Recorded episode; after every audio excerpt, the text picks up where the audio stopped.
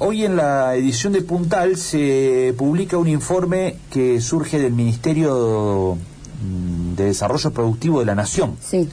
que conduce Matías Culfas. Así es un trabajo sobre empleo. Se estuvo analizando este, que hay cierta recuperación de puestos de trabajo comparado con lo que fue el año pasado, naturalmente, pre, plena pandemia, ¿no? Y restricciones, y cierres, y cuarentenas estrictas, bueno, se perdieron muchos puestos de trabajo, eh, siempre hablando en la actividad privada registrada. Y eh, lo que se ve en el dato de abril, que es el último dato disponible del mercado laboral argentino, es que hay una recuperación con respecto a ese momento de abril del año pasado, que recordamos fue casi que el peor mes. Cero, exacto. ¿sí? Fue el peor mes de la pandemia. Se recupera algo con respecto a eso. Aún sigue un poco por debajo el nivel de empleo, en el caso de Córdoba 3,2% con respecto a 2019, es decir, al abril prepandemia. No recuperó aquel nivel de empleo.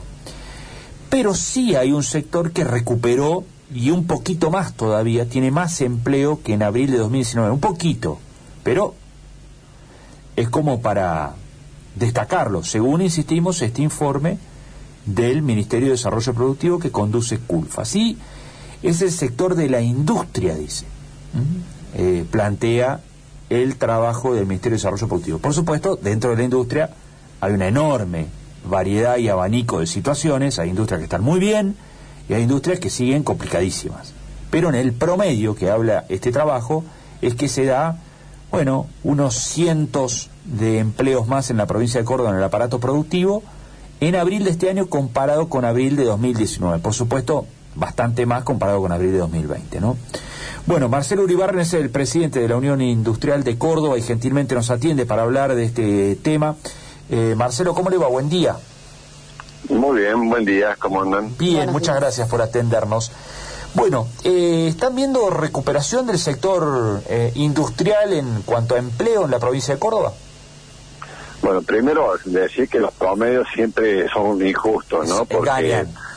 Eh, porque pu- puede estar eh, escuchando un industrial que, que hace tiempo no, no recupera y, Claro. y cuando entonces como eso no es lo que me pasa a mí. Entonces eh, acá eh, la- se puede hacer una diferencia por sector y por tamaño. Es lo que nosotros estamos midiendo permanentemente.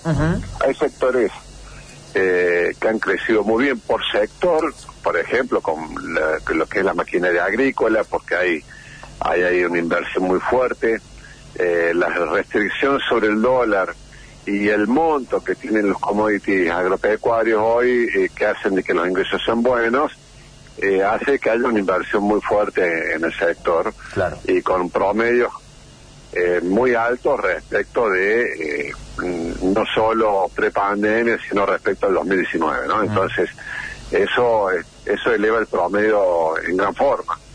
Eh, fíjense, yo les doy un ejemplo. Eh, están, estamos respecto de febrero, marzo, en un eh, 190, puede decir, en un 90% arriba, prácticamente el doble.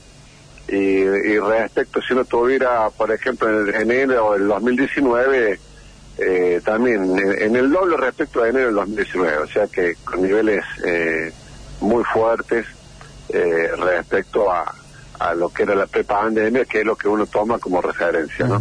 Entonces, eh, hay sectores, pero hay sectores, por ejemplo, el sector gráfico, el sector minería, eh, que, que no, no se han recuperado. Se recuperó bien la industria autopartista Sí. respecto de, de abril, como estás planteando, está trabajando muy bien. Eh, respecto a abril, quizás eh, sin recuperar los valores que tenía en el año 2019. Ujú. Eh, la industria de, de blancos, o sea, electrodomésticos también. Eh, lo que son bienes durables hay un crecimiento porque eh, veíamos con el, el- este cepo que tenemos, mucha gente eh, trata de, de- de guardar sus recursos eh, comprando bienes durables para pensando que esa es una forma también de mantener valor. ¿no? Claro, Entonces, claro, bueno, claro, por claro. ese lado es positivo. El- el- el- Respecto- sí, eh, no, iba- decía de por qué Le iba a apuntar que el trabajo también señala entre los que andan muy, pero muy bien, a todo lo que tiene que ver con la industria del conocimiento o lo que es software y todo eso, que en Córdoba también es fuerte, ¿no? Sí, la industria del software, bueno, en, en el 2019 tuvo números estratosféricos, digamos, inusuales, después en el eh, después con la pandemia se cayó mucho y ahora está recuperando ese nivel inicial, puesto que es una industria que puede exportar su conocimiento sin que eh, tenga que atravesar las barreras que hoy hay entre países para poder hacerlo. Entonces, eh, realmente es la industria que está en franco crecimiento y donde incluso la provincia de Córdoba está poniendo mucho énfasis con capacitaciones de empleados, porque no crece más, porque no hay gente que no hay empleados que lo puedan tomar capacitados, entonces esa es una industria que va a seguir creciendo en los próximos años y que bueno, eh, es muy positivo. Uribarren Fernanda lo saluda, buen día. Buen ¿Ven complicaciones los industriales para la digo la formalidad que hay que cumplir en la toma de esos nuevos empleos en cuanto a eh, bueno ponerse Eh, a consideración cuestiones, digo, de fiscales, esto de la doble indemnización, digo, ¿se piensa dos veces o la actividad viene tan, viene recuperándose que, que el industrial igualmente toma al empleo formal?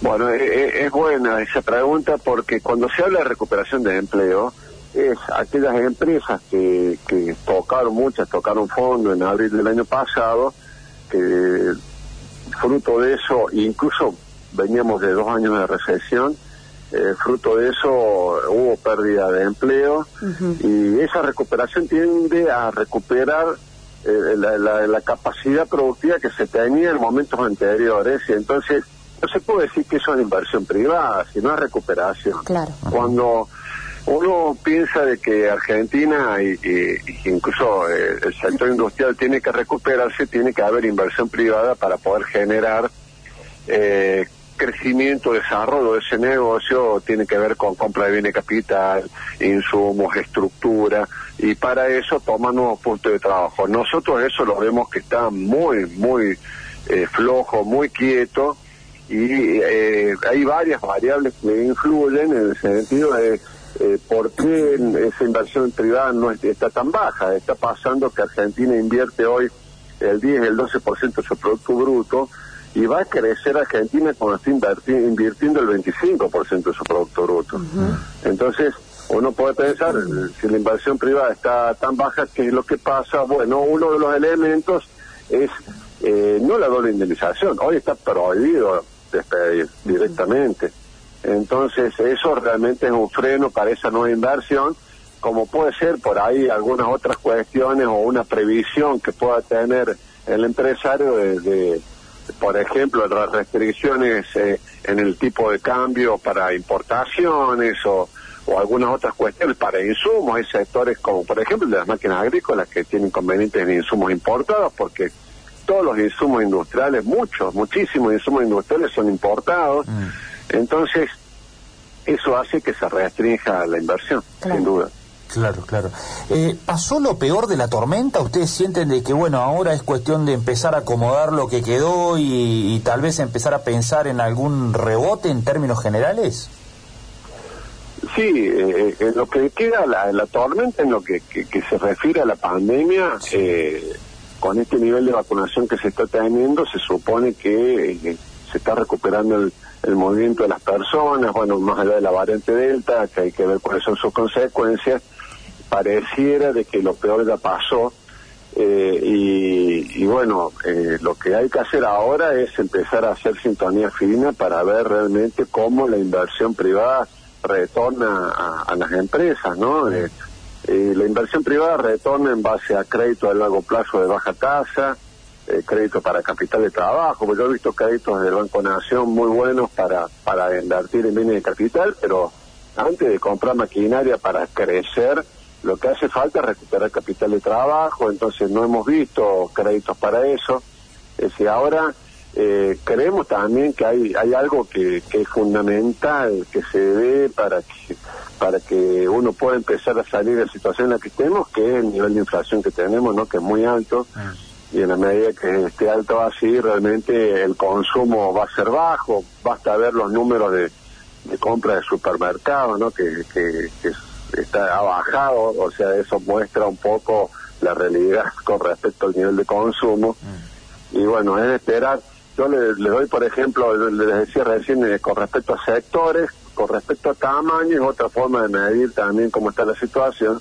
Y uno ve que en las microempresas y en muchas pymes, el crecimiento que se ha dado eh, en este promedio que comenta Culfa no se ve, mm. porque en realidad son las empresas más débiles, que tienen más menor capacidad para afrontar situaciones muy difíciles, porque son las que por ahí los bancos no apoyan, porque no tienen respaldo o porque tienen mercados eh, más débiles, entonces eh, se ven ahí situaciones complejas, entonces eh, ahora llega un momento en que es donde el gobierno tiene que poner énfasis para poder recuperar productivamente este tipo de negocios.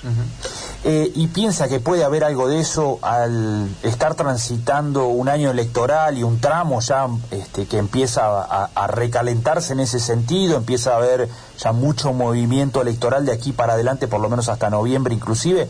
¿Cree que puede generarse algo algún eh, empujón adicional por parte del gobierno? Se supone que sí, es lo que comentan los economistas, que bueno, eh, con este tema de las elecciones siempre hay en, momento económico, en, momentos antes de las elecciones, eh, creemos que eso puede pasar.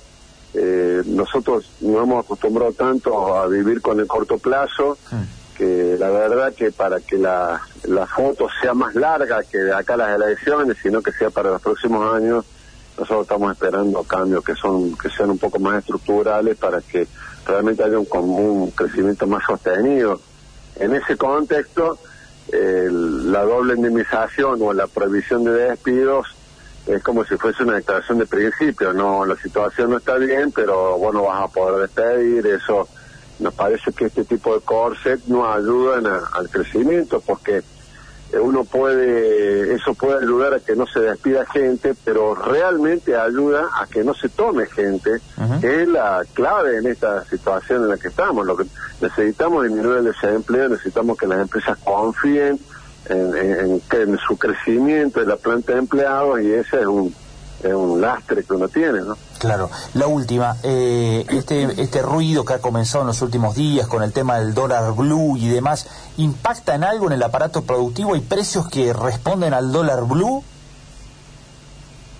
Bueno, eh, lo que muestra el dólar blue es, desconfianza, ¿no? Es, sabemos que con, con una inflación del 50%, el dólar oficial está muy por debajo de eso, entonces alguien podría prever que con el eh, este crecimiento del dólar blue muestra un poco las expectativas de hacia dónde debería ser el valor del dólar oficial. Entonces, algunas empresas eh, previsionan el, el precio en un punto intermedio, tratan de, resguardarse eh, para una posible devaluación que pudiera haber después de las elecciones o a fin de año.